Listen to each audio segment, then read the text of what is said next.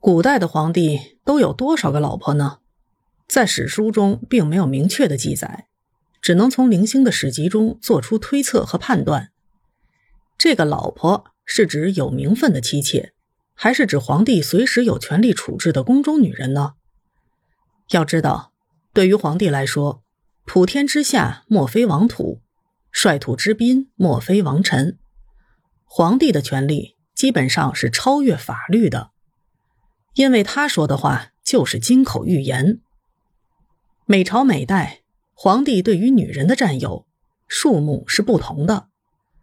同一个朝代，也根据每一个皇帝的性格，对于女人的占有数量也大相径庭。古代基本上是一夫一妻多妾制的社会，有能力的男人可以娶一个妻子多个妾室。皇帝是最有权力的男人。自然可以取得更多。民间一般所说的皇帝拥有的妻妾数目是三宫六院七十二嫔妃，实际上正史中并没有这个说法。这个说法来自民间的曲解传播。实际上，按照周礼的说法，王者立后，三夫人，九嫔，二十七侍妇，八十一女御妻，以备内职焉。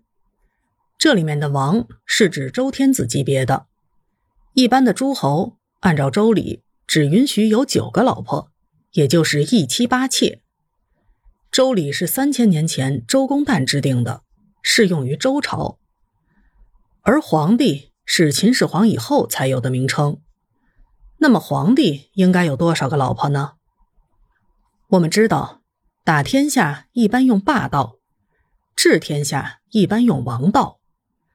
周礼后来被尊为儒家经典，而儒家是治理天下最好的思想工具。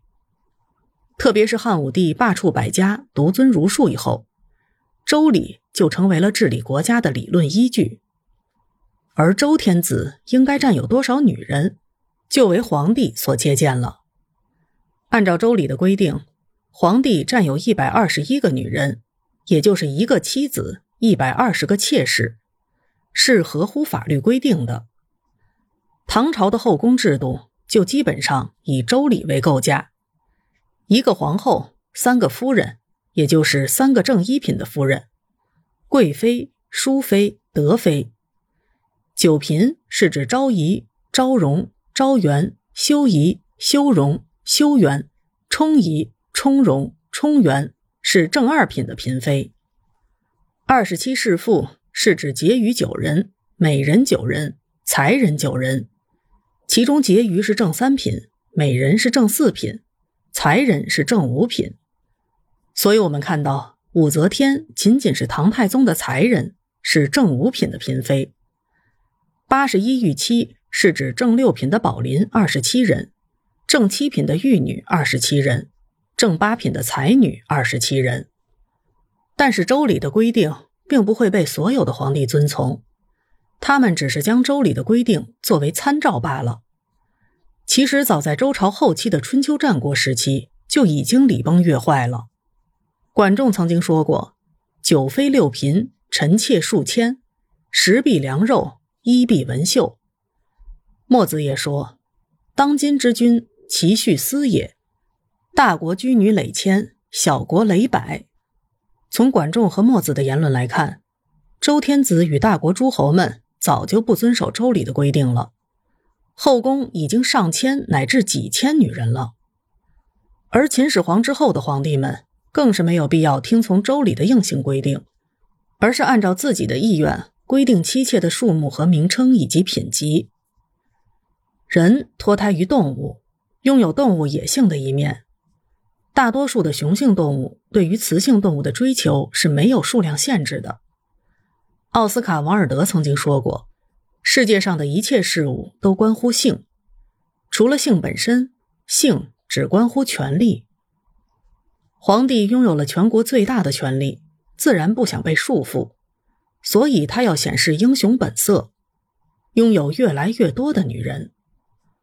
皇帝充填后宫，占有数量巨大的女人。”不仅是因为生理欲望，更是为了炫耀自己无穷的权力。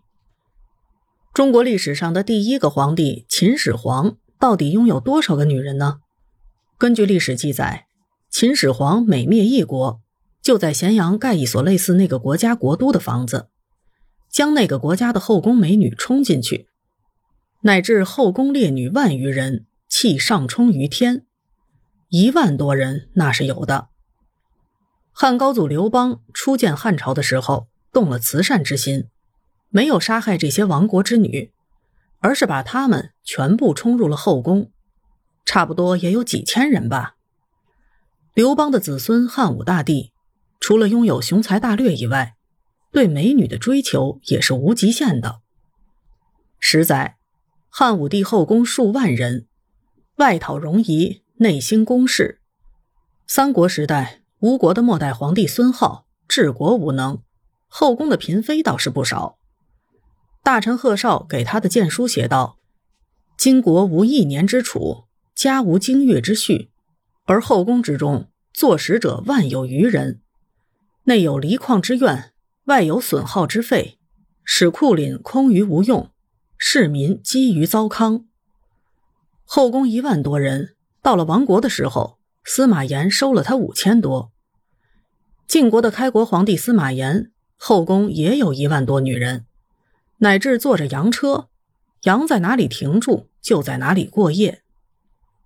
到了南北朝的时候，后赵皇帝石虎破了皇帝拥有女人的记录，掳了十万女人冲入后宫。这个数字可以说是前无古人，后无来者，无人打破。唐朝时，后宫拥有人数最多的是唐玄宗李隆基，这位号称与杨贵妃。在天愿作比翼鸟，在地愿为连理枝的多情种子，后宫拥有四万女人。玄宗承平，财用富足，志大事奢，不爱惜赏赐爵位。开元天宝中，宫嫔大帅至四万。太平天国的洪秀全才打下了半壁江山，后宫就有了成千上万的女人。